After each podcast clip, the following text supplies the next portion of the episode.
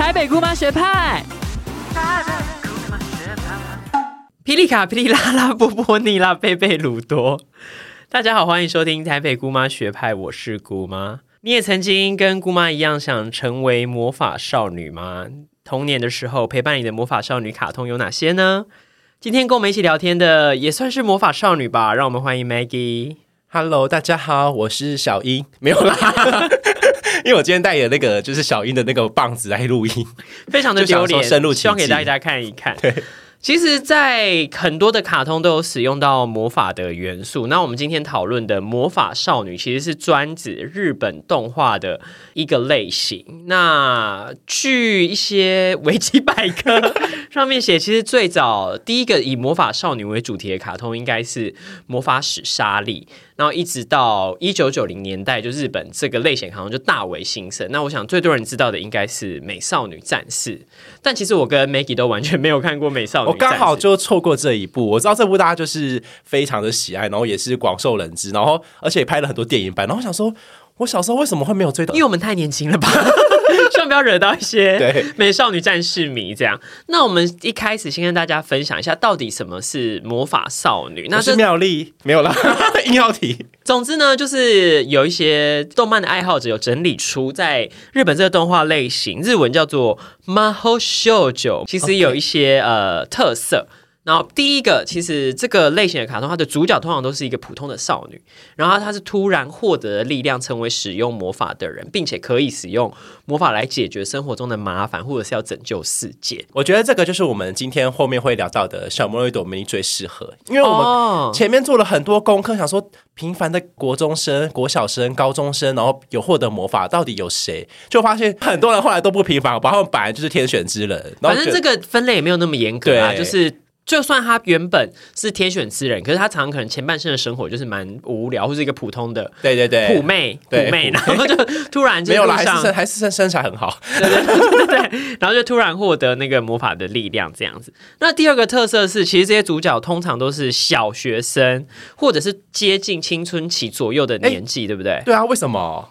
好像有一说，就是因为这个里面其实有很大特点，就是他们在过程中会变身嘛。那这个变身其实有点隐喻，就是小叛逆期女孩吗。对，或是他从这个小女孩得到魔法之后，可以成为自己理想中的大人，或者掌握自己呃、哦长大之后的力量这样子。但我这边要提一个，我想变身大家就知道了，不用多说。但我想提一个比较好笑的反例，是我小时候很爱看的《飞天少女朱宝妮》。我知道这部超红的，对，因为你我们想要变身，我想说我就是要穿很漂亮的衣服，然后就是像珍珠美人鱼什么的，都会特别强调那个女性的特征，这样端一端一对啊，这样子。因为美少女战士就是变身也是裸体，然后变大辣妹嘛。然后还有什么小红帽恰恰也是。就原本是一个那个就是大概一百五十公分的小女孩，然后就变完身是个变成一个腿长发美女这样子，凭什么啊？可是飞天少女猪她变身之后，竟然变成是一只猪，然后她的咒语我不知道大家记不记得，叫做爱心猪排变身。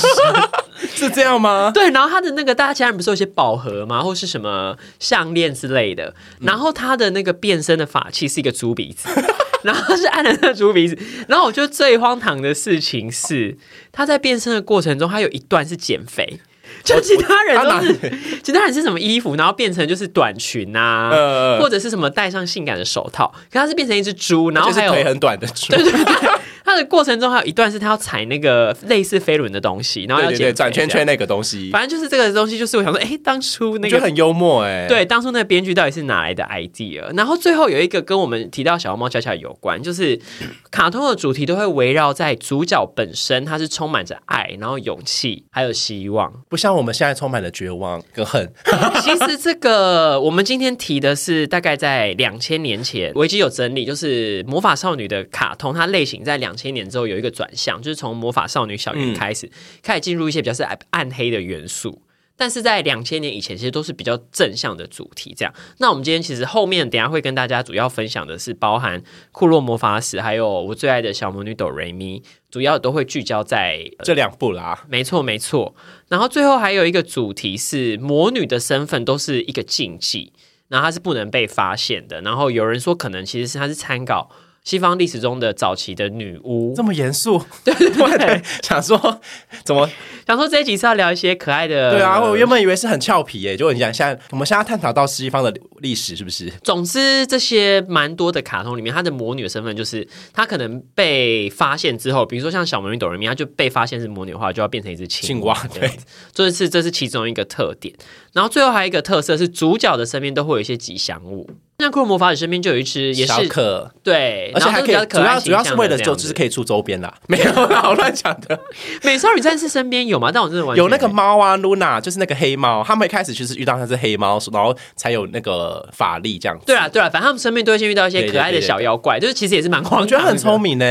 然后这些东西，呃，这个吉祥物都会一直陪伴着他们这样子。那我们就先从 Maggie 你最印象深刻的，今天你要跟大家分享的主要是库洛魔法使，对不对？对啊，而且其实刚刚有讲到说，讲到好几部都是我自己本身比较有兴趣的。其实我我刚刚跟你很像，其实《飞天少女珠宝》你我也有看，然后《小魔女斗咪》我也是就是爱的要死，每一二三四季我都有追，然后还有小红帽恰恰也是，就是我小时候都背那个咒语，就是爱。勇气、希望，这不算咒语吧？这不就是三个字而已勇？气以及希望的名义之下什么的之类的，我都很熟，到现在都还记得。然后再来就是我本人最爱的库洛魔法使，就是我还甚至到日本买了很多他的就是一些库洛牌啊等等的收藏这样子。该不会要买他的服装吧？我我其实很想有一天就是想要穿上他的服装，明年同时大游行的 Dragon 你可以穿好这个。我要。我想可能听众大多数都知道了，那你要不要先跟大家分享一下这个卡通是什么？我们今天就要开始聊我今天我最最最最最最最最最喜欢的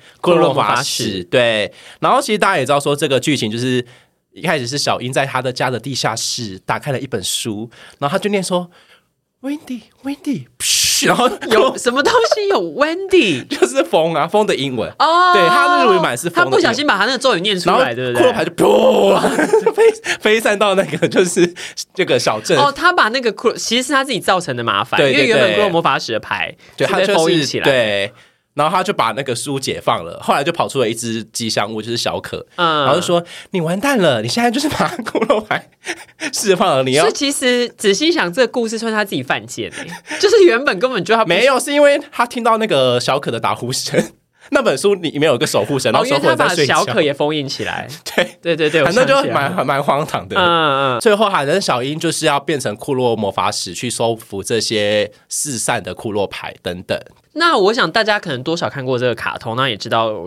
他其实每一集就是会遇到一个卡牌出来作乱嘛。然后他就是要去收服它，主要的故事线是这样发展。那你有比较印象深刻哪一个卡牌的故事吗？哦，其实我觉得印象深刻的集数我非常多，包含就是什么像很大家很喜欢的水族馆的水啊，或什么其他就是像跳啊，就什么等等的剧情。但我觉得我自己比较惊讶的是，有一集是他是一个小男孩，然后他在美术馆，嗯，对，然后他就是一直想要去毁坏一幅画，嗯嗯，然后小英就目了这一切。那想说，哎，为什么？那个小男孩一直想要破坏这个画，嗯后来他们才得知说，其实那幅画原本是一幅风景画，但不知道为什么后来多了一个女人的形象在那个画中间。好，然后那个女人的形象这不，是听起来像是鬼故事吗？所以管员没有发现吗？管员就是不知道，说因为那个后来才发现说那幅画是那个小男孩爸爸生前的画作。啊，，对，所以就是，所以小男孩很生气说，不知道被谁破坏了，加了一个女生上去，嗯那个女生就是静骷髅牌，安静的静。哦然后因为 OK 骷髅牌会喜欢待在跟自己魔法相似的环境，像因为美术馆大家不能讲很安静，对，所以每次那个男孩想要他就不能躲在那个小巨蛋。对，那就是吵，没有啦，反正就是那个小男孩每次要去破坏那幅画的时候，都被保全看到，然后就会争吵，然后这时候静就会可是保全却没有发现那个画多了一个女人。因为那个画只有那个小男孩知道，OK，对，然后后后来就是只要争吵的时候，那个静就会施展他的魔法，然后之后就会变很安静。好，刚好这一幕就被小英看到，哦。小，然后后来小英跟小可就觉得说这一定是骷髅牌搞的鬼，对，然后他们就晚上就就要准备去收服那那张库张库洛洛牌牌，其然后实也很像细说台湾的故事。对，其实蛮有趣的。然后后来在晚上要去美术馆的时候，看到那个小男孩又在又出现了，嗯。就他们就一直想要尝试，就是去收服那块，但是一直失败。嗯，结局就是最后小英就是用了引骷髅牌，成功把那张骷髅牌。收服了。对，这样听起来，他们为什么会觉得这集特别让我印象深刻？对啊，不就跟其他集差不多？没有，是因为后面有个大反转，就是后来其实大家以为那个怪盗小男孩，他其实脱下帽子后，他是一个小女生。他突然 reveal 了，对，后来我就想说，哇，因为我们大家觉得说。会去做怪盗，会去说做那种破坏的事情，都是小男生。但后来没有，他其实给我们一个反转，他是一个小女生。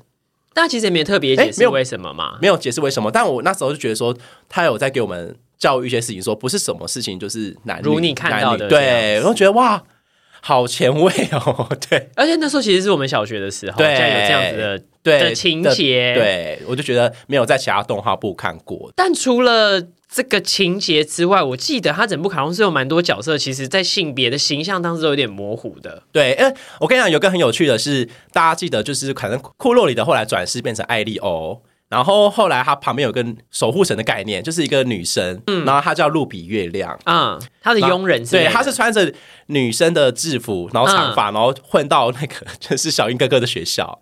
我有点忘记这一段。对，然后后来发现她其实根本没有性别，就是那个女生回到家嘛。总之就先称为她女性的形象。对，就我们第一回到家之后，传统女性的装。对，就我她那个，反正就有一只猫，就跟她说：“那个你又不是女生，干嘛穿女生的制服啊？” 然后他说：“你说猫吗？Literally 的猫 本人，科鲁贝洛斯的另一对。OK OK，小黑猫，就那些使鬼们这样。对对对对对，使徒们。然后他那个露比月亮就回他说：“嗯，反正我又没有性别。”穿什么样，我只要觉得漂亮就好，我根本不在意这样子。天哪，好前卫的台词哦！对，因为他其实，在官方的设定中，他其实是，我觉得他是一个无性别的精灵的概念。哦，对，他其实根本他不是人类，他根本就不是人类，他只是选择这样子的外所以他觉得穿的女生制服比较漂亮好看，他就去穿。我现在回去看这些剧情，我觉得说天哪，他为什么那时候可以想到这么前卫的？所以是这个卡通让你成为一个同性恋吗？就是现在我就想说，我想穿高跟鞋，我就去穿；我想穿什么，我就去穿，我喜欢就好。哎，你刚好提到说他是有时候会反桃史，然后我突然想到《库洛魔法使》是不是其中他除了对性别的描写比较开放之外，他有很多恋情都是有一点，就是我觉得他那时候就已经放了很多禁忌之恋。对啊，而且你知道这些东西在我们小学生里就会觉得。打破我们的框架，因为我们就会吵，一直在跟别人吵架，说谁谁谁就是喜欢他，小小狼就是 gay 啊什么的，然后就一直吵架。因为最知名的那个那一对 CP 不就是桃矢跟雪兔哥？而且我觉得，即使到现在，还是很多人想看这一对，就是有一些 BL 漫画之类的。那除了这两个，还有其他的一些禁忌之恋？当然有啊，而且。如果有看剧情的，大家说它其实里面有很多讨论到，就是超越时代的爱情观，就是它除了有讲到就是非二元性别嘛，刚刚提到的，还有一些就是禁忌之恋，像是女女、男男，然后师生，因为这些在我成长的环境中，就是是完全不会遇到的。所以说，在我们小时候，因为那个卡通带是小学的时候，对小学到国中的时期，所以对我来讲，就因为你知道，我们小时候就是个性比较阴柔嘛。然后，所以我们在生长环境的时候，就会很怕让大家知道我们的性向啊。所以，当我看到当时小英这部动画的时候，我就觉得说，原来其实不是只有我身边周遭的这些性别啊，然后爱情等等，其实还有很多更可能性。对，所以我那时候就会自己默默心里有一个。底说啊，所以你幻想自己是小樱，还是觉得自己是桃矢？我就很羡慕小樱啊，因为我觉得说，原来为什么他他的周遭的环境可以有这么多的有趣的东西？丽佳喜欢老师，或是知识也喜欢他，这种剧情在他周遭发生，就不像我们，因为我们小时候就只有你只能就是交女朋友。那像我们在乡下，我们又不敢表达我们的性向，就会看这种动画去寻找慰藉。而且小英根本就是一个 drag queen 啊，她每次都给我穿一些很夸张的衣服。对，因为你知道那时候就很羡慕小英，说每次都可以有这么多的服装可以变穿，而且她的服装是很多变的哦，就是有蓬蓬裙啊，然后有时候裤装，然后有时候是比较时尚的那种元素，就觉得天呐，也太爽了吧！我也想要这样。那你刚好提到说这个故事里面有很多就是超越时代的爱情的类型，那你可以跟观众分享一下有哪几个恋情是你觉得比较让你印象深刻的吗？广为人知的应该就是先讲，我先讲男男恋好了，就是雪兔哥跟桃矢。可他们是其实没有真的说在一起。拜托，你们没有看有一集就是桃矢，因为反正就是因为后来就是雪兔哥他被发现他是月嘛，他是守护守护者之一，然后他的魔力就是要靠小樱为生，最后小樱的魔力就不够支撑了他，然后桃矢就默默的，就是把他的魔力献给月，但献给月，你知道他怎么献吗？他们是拥抱。然后月就这样亲他，抱着他，然后就是有一些类似是可能有点性爱的你想你想想看，小时候怎么敢跟男生这样抱抱，然后在他耳边说谢谢你，这种剧情发生。而且雪兔哥本人也跟小英其实好像有点搞暧昧，对不对？因为小英一开始原本是喜欢雪兔哥的，啊，但后来雪兔哥有跟他说所以，他就喜欢 gay 的异女，对 就跟而且我们的那些朋友。对对对，就是我们小时候就这样，我也喜欢就是大哥哥。然后小狼是不是也有爱雪兔哥啊？所以他们就是有点错综复杂这样子。但是后来小狼最后有矫正回来，也不是矫正回来，是因为他也不算爱雪兔哥，他只是被雪兔哥的身上的魔力吸总之他们有一些自己的解对有释啦。他有到合理的解释，但他有很多就是他有默默承认的一些恋情这样子。那除了这一对之外，还有其他是大家比较广为人知的吗？啊，拜托，你不知道小英的哥哥多多会玩，多会玩。就是你知道小英哥哥还有跟就是他们的官乐老师在一起过吗？是认真有在交往吗？认真有在交往，所以他们里面还有师生恋的部分。，对就有师生恋有好几对，就是像是谁？他塞了很多师生恋嘞。小英的爸爸跟妈妈其实也是师生恋相爱，啊就是小英的妈妈还是学生的时候就爱上了那个他的爸爸教授这样子，后来在一起了。但是应该没有犯法吧不知道哎、不知道这没有特别考究啦。对？OK OK，应该是成年后才结婚啦。那还有其他的吗？还有像小英的同班同学，大家有知道有一集就是骷髅牌是剑嘛，砍人的那个剑啊，对然后他控制了他们同班同学的力家，后来。要说服那张骷牌，就是小那个小可就说要让要让那个被控制的人分心，然后后来小英就用了一张换骷髅牌，就投射出丽佳喜欢的人，那个人就是他老师。OK，可能他那时候还是国中生吧，他们是国小生，他们就是一群很淫荡的，就是 青少年这样子。没有很淫荡，我觉得就很纯粹的爱情，他就喜欢我想到一件事情哎、因为前面提到那个小英就是很穿很多很 drag queen 的衣服，对对对，这衣服都是芝士帮他做的，对不对？对啊，芝士我跟你讲，芝士超伟大的，而且怎么说？芝士其实他们有承认说芝士是喜欢小英的，就他在那个卡通当中，就是会看到芝他是暗恋小英的，对，但因为小英有喜欢的人，他喜欢小狼，嗯然后知识就说一句呃一句很伟大的话，说他看着喜欢的人的幸福话，他他可以选择这样的爱情，很伟大哎、我不行哎、他就是不求回报的爱。对，他就默默付出。你也知道说，有一集骷髅牌是盾，盾有一集跑到芝士的家，嗯然后就是把他一个宝箱里面是他妈妈的回忆的爱的东西跟知识爱的东西保护起来，没办法打开。最后小英就用剑把那个盾砍开了嘛，最后芝士就拿出了他最宝贵的东西，你们猜是什么？该不是小英的衣服之类的吧没？那 么没那么变态啦，其实小他们第一天开学，小英借他一个像小兔兔的橡皮擦，哦然后他宝贵到珍重到就是他的人生中最重要的宝贝，这样子。OK。对，所以听起来你会喜欢这部动画比较多，就是因为它对性别还有呃感情类型的描写相对的开放。我觉得总结就是。首先它，大家刚好提到大家最喜欢的变身元素嘛，像它有很多服装，我觉得这算一种变身，因为它每集都会依照收服了骷髅牌的那个章的能力，然后去用一些服装这样子去嗯安排，我觉得蛮所以你就是想要穿漂亮的衣服然后。骷髅牌也很有趣啊，就是因为我觉得骷髅牌就很像我们想要的能力，就是我们会希望我有什么飞翔的能力或什么能力，这些都满足我们小时候的幻想这样子。啊然后再来的话就是有超能力的对，个除了这些，素就它带给我们一些，就是像我刚刚讲到的爱情嘛，嗯，然后还有一些像是非二元。嗯其实刚刚提到的就是露比，她她其实不是女生，她只是一个库洛牌的生物。然后还有像我刚刚还没有讲到，就是其实有一张骷髅牌是米洛镜，镜也暗恋他小英的哥哥，所以小英哥哥就是万人迷。所以他就是他同时他同时师生恋、男男恋，然后还非性缘、非二元。哎、性但是我小时候也非常爱陶石，我必须说，他就是那种因为他就是一个李大人的形象嘛，就对当年我们都会热爱的一个类型，这样。而且你们能能想象说，这群画小英这部动画的作者是一群女性，哦就觉得他们有在想要传达一些，跟女性的情谊比较有关。，对，就觉得很感人。然后我后来，反正我后来长大后，《骷髅魔法使》就有在 Netflix 上嘛，我又再看了一遍，我就觉得说，其实长大在看这部动画的时候，又有不一样的感想。我就觉得说，其实小樱中的魔法，它不因为魔法其实很多都不能让别人知道嘛，就很像我们小时候，就是我可能觉得自己性向有一点不一样，我也不能让别人知道，所以我可就觉得是有我们有这个性向，又有一种超能力的感觉。对，我就觉得我我是是跟一般的不叫不一样，我可能这是我的魔法，或是我的另类之处。我觉得就有点投射的影子在这部动画上。然后像骷髅牌，我现在就是还是会拿出来玩，就是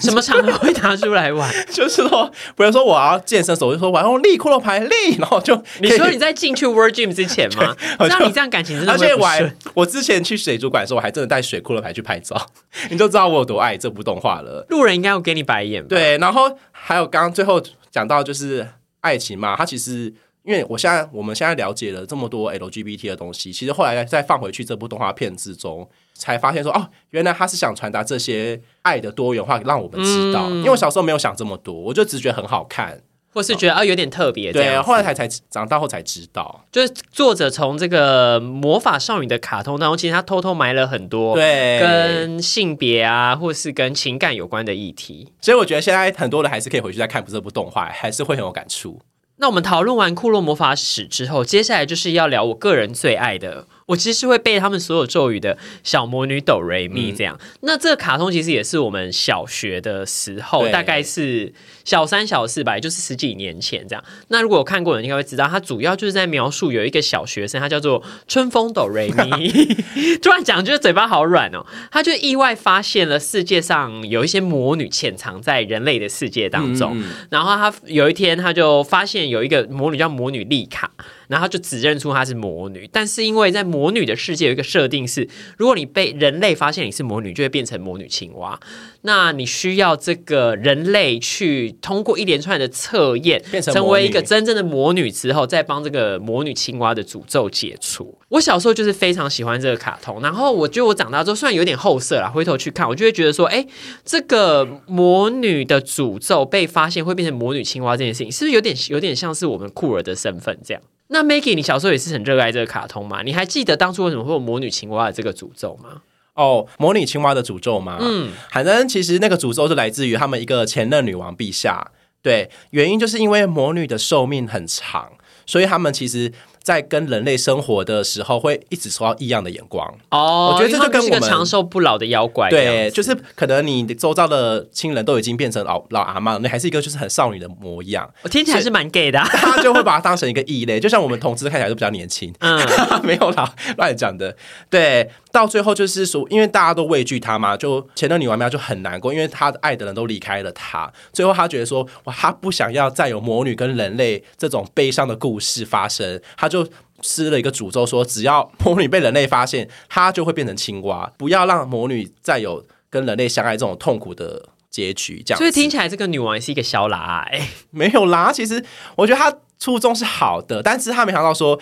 故事有讲到说，没想到变成魔女青蛙后，反而带来了更多悲伤，这样子。因为其实这整个卡通就是一直围绕在人类的世界，然后跟魔女的世界如何要能再重启沟通，以及人类可能会惧怕魔女的力量，或者魔女也会觉得说为什么都不会老？对，然后魔女可能也会一直觉得人类是很自私的啊，或是会让他们伤心，或是做出对对他们不利的事情，这样。嗯嗯嗯，我觉得小时候你单纯就是看，然后可能就是很喜欢这些情节的设定，但我后来就长大之后，硬要回头去想，就会觉得说，哎，这个处境是不是其实有点像是酷儿，或者是我们作为一个同志的生命的状态，就你身上永远会背负一个。呃，不为人知的秘密，然后是不能被人理解的，或是甚至会遭到排斥的。然后我突然想到，就是我小时候啊，因为我们家是那种我是南部的小孩嘛，然后就住透天处这样子。然后我小时候我姑姑是开补习班，以前小魔女那个时段就大概是小儿童就是放学的时候，嗯嗯嗯，然后。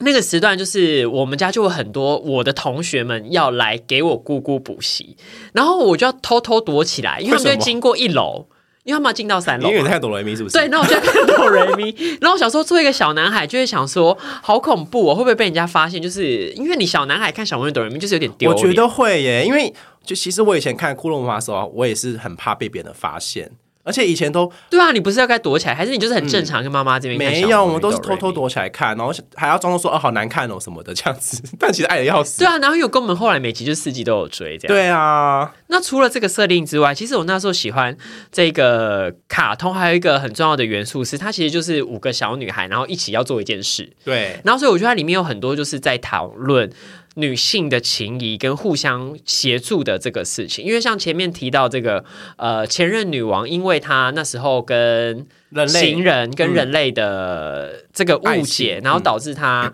封闭了人类世界跟魔女世界的大门样讲起来好严肃。对，但是他其实他个人也很伤心，因为那个他后来就是用那个魔法的荆棘把自己封闭起来，然后这一生就永远都睡在那个沉睡，沉睡在魔法的荆棘当中。概念。但是他为何最后可以从这个荆棘当中被解放，然后也让那个魔女世界跟人类世界逐渐可以开启沟通的大门？是因为这个小魔女们就是通过一连串的呃做一些礼物送给女王，这种我要补充一下，那个每个礼物都是前任女王陛下跟她的亲人的一些回忆。没错，嗯，然后在这个故事过程当中，就是小魔女们就是在呃做出这些亲人们的礼物送给女王，然后让女王逐渐回想起人类的美好，然后最后她才从这个伤心的开心情当中敞开心房，再重新接纳。好感人哦，我 听起来要哭了。为什么我们会那么有共感？是因为我觉得你刚刚有提到说我们是同志的身份嘛，我们个性的关系，我们小时候就是会跟女生比较好，对，所以我们更能体会就是小魔女朵咪这些少女的情谊。因为大家就会说那个啊，男同志的体育课就是都在那个树下跟女同学乘对，我们就是哆雷咪啊。那你该不会觉得自己是哆瑞咪吧？我觉得我是诶、因为你知道很难得会有一个主角设定的是笨笨的哦，我啦，你们跟他很聪明，我就因为其实朵雷咪的人设中，她是个性很善良，但是她是个，但是她是做一些白痴的，很迷糊的小女。孩，对，然后反正最后就是比如说什么考试什么的，大家都会过，就会朵蕾咪没有过，然后朵咪就会说：“我真的是世界上最不幸的美少女的这种话，就是我啊，因为我每次想说有什么考什么事，我因为你就是带给大家麻烦。对我就是考考的最差的那个。对，那除了这些故事之外，你自己有什么比较印象深刻的部分吗？比较印象深刻是第一季的最后一集，海南他们不是通过了魔女测验嘛？跟大家补充一下，就是他们这些人类就是要通过一连串考试才会变成魔女啦，所以他在第一季最后就终于通过测验了。对，然后海南他们最后一集就是要一起去模拟世界考试，不知道为什么这件事情就在呃同学这边传开，说他们被什么被魔女绑架，假对，然后最后大家因为大家很担心他们嘛，球木球木就聚集到那个魔法堂里面，然后最后就是刚好魔哆罗咪回来的时候，就是要打开那个魔女世界的门嘛，然后刚好就被全班同学目睹，就全班同学终于竟然发现然后大家就讲，大家就知道要尖叫的时候，音符就使用魔法让大家就是忘记，但因为让大家忘记这个魔法是是禁忌的。反正就是因为音符一开始他使用了很多禁忌的魔法嘛，就是像是让别人喜欢他、改变人的想法这种的魔法，就会一直累积负能量。嗯，但最后音符因为为了要让大家都忘记他们是魔女，他就让对大家施行了魔法，最后就是负能量爆炸，音符就要沉睡一百年。对，结果你知道朵梅他们多感人吗？他们就是放弃了他们成为魔女的资格，然后大家来交换让音符可以苏醒。对，因为你想要，你可以成为魔女是多方便的事情，但你愿意为了一个朋友 放弃你那么努力成为魔女的过程，总之，这个卡通里面就有很多都是在讲呃女性如何互相协助的这个故事。这样，对，除了这群小女孩们就是一起努力的故事之外，或者她们互相帮助，其实它还有另外一个议题是在讲母亲跟小孩，对不对？嗯亲情他讲很多，因为其实他每个人设都是很鲜明的。他其实每个人成为魔女的原因都有都有讲，就说像董罗咪，他是希望可以让大家喜爱什么的，然后像。雨月就是为了想让妈妈知道他的想法，因为雨月妈妈是控制狂，嗯，然后小爱他是一个有钱人家的小孩，对然后他从小就是依循着母亲母亲的想法去做他要做的事对，情。然后像这样的话，小爱是单亲家庭，你看他那时候就已经讲到单亲家庭这个议题了。嗯他希望可以让他爸妈成和好如初，他成为魔女的原因是这个。然后他刚好就反映了，就是我们那个年纪会遇到的一些问题。刚好提到就是单亲家庭，然后音符是童心嘛，然后这边还有一些他们班级有一些同才的问题，有千金大小姐啊，然后有什么小屁孩男孩会爱欺负哆来咪等等。我觉得这些都是很描述我们当下生活的环境，就是我当下在国小的时候的那环境。所以我那时候看这部动画片的时候，就很像在看自己的投射的概念这样子。所以它看似包装在一个魔法少女情节之中，但其实要讨论的主题或者是议题，其实还是跟我们的生活息息相关的、而且他最后，我觉得他最后给我们传达一个点是说，他们后来其实根本都没有用魔法，就把这些他们当初想要成为魔女的原因的宗旨都解决了，他根本不用靠魔法。其实我只要靠我自己身体力行，然后我够有勇气去面对这些困难，我都可以解决。就它虽然看似是一个奇幻或是魔幻的一个卡通，对但它在其中还是放了很多家庭的议题，其实是每一个人在自己的生活中都有可能会面临到的。对，因为像他们第二季有提，他们不是多了一个小宝宝嘛，小那个小花，嗯，第二季就总很着重在亲情这部分，因为他们最后是为了救小花，然后又又放弃了魔力的资格，这样子，感觉他们人生是一直在失败，是不是、啊？就是为了做下一集，没有啦，乱讲的。因为他们其实是一群小学生嘛，然后他们也在这故事当中，透过一群小学生来抚养婴儿，来探讨出到底什么是母亲，然后母亲的角色是什么。对，所以他们经历过这些磨练之后，他们就更理能理解说啊，我们的友情、我们的亲情，然后父母的爱等等，他们更加的成熟，这样子。那从小魔女哆瑞咪还有骷髅魔法使这两个，前面跟大家分享一些这些动画的小故事啊，或是我们令自己比较印象深刻的部分。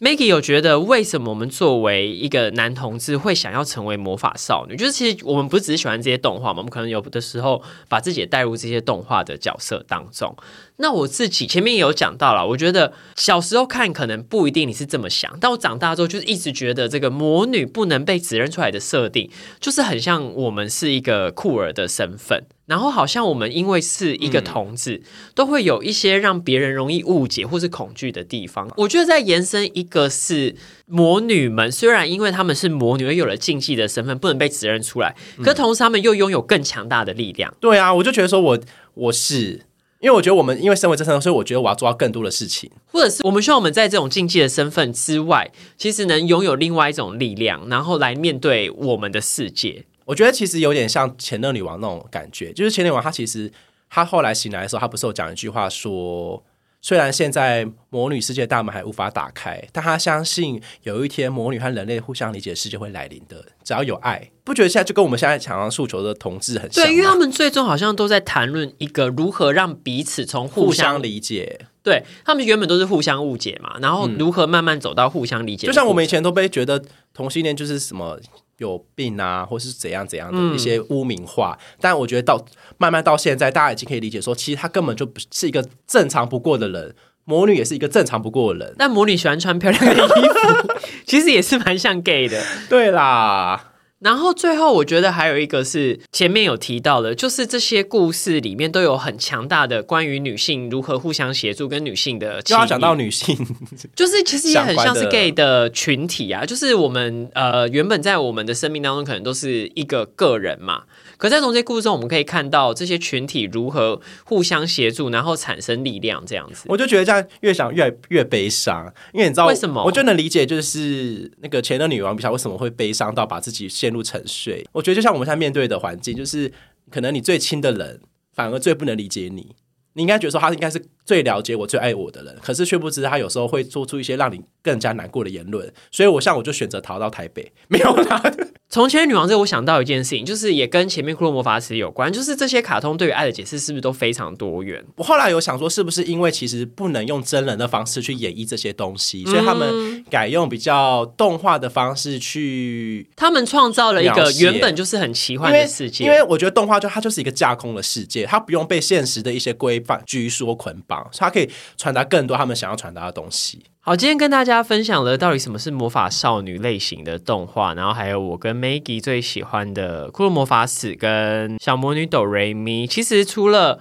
呃这些动画有趣的剧情、或者是奇幻的元素，其实之中还是想跟大家讨论的是我们我们的投射，还有一些对于性别啊，或者是爱情啊，或者是家庭，跟其实是每一个人都可以从中在生命中可能面临到问题的讨论。而且我觉得这些好们反而不是我在以前国小会在书上看到的，反而都是这些动画带给我更多不一样的观点，我觉得很棒没。错，我们两个现在讲的这个卡通可能都有点时代了，但如果你要去呃现在一些影音平台找，可能还是有点看得到。那另外最后跟大家小补充，其实我们现在今天提的呃魔法少女的特点都比较是两千年以前，其实两千年以后好像还有一些动漫的转向，是其实这些魔法少女们变得比较暗黑。那今天这个部分我们就比较没有提到，大家有兴趣的人呢，也可以自己 Google 一下魔法少女这个动画类型，其实蛮多 YouTuber 或者是一些比较熟悉动漫或者有做研究的，也有在网上有些资料，大家可以去查一查。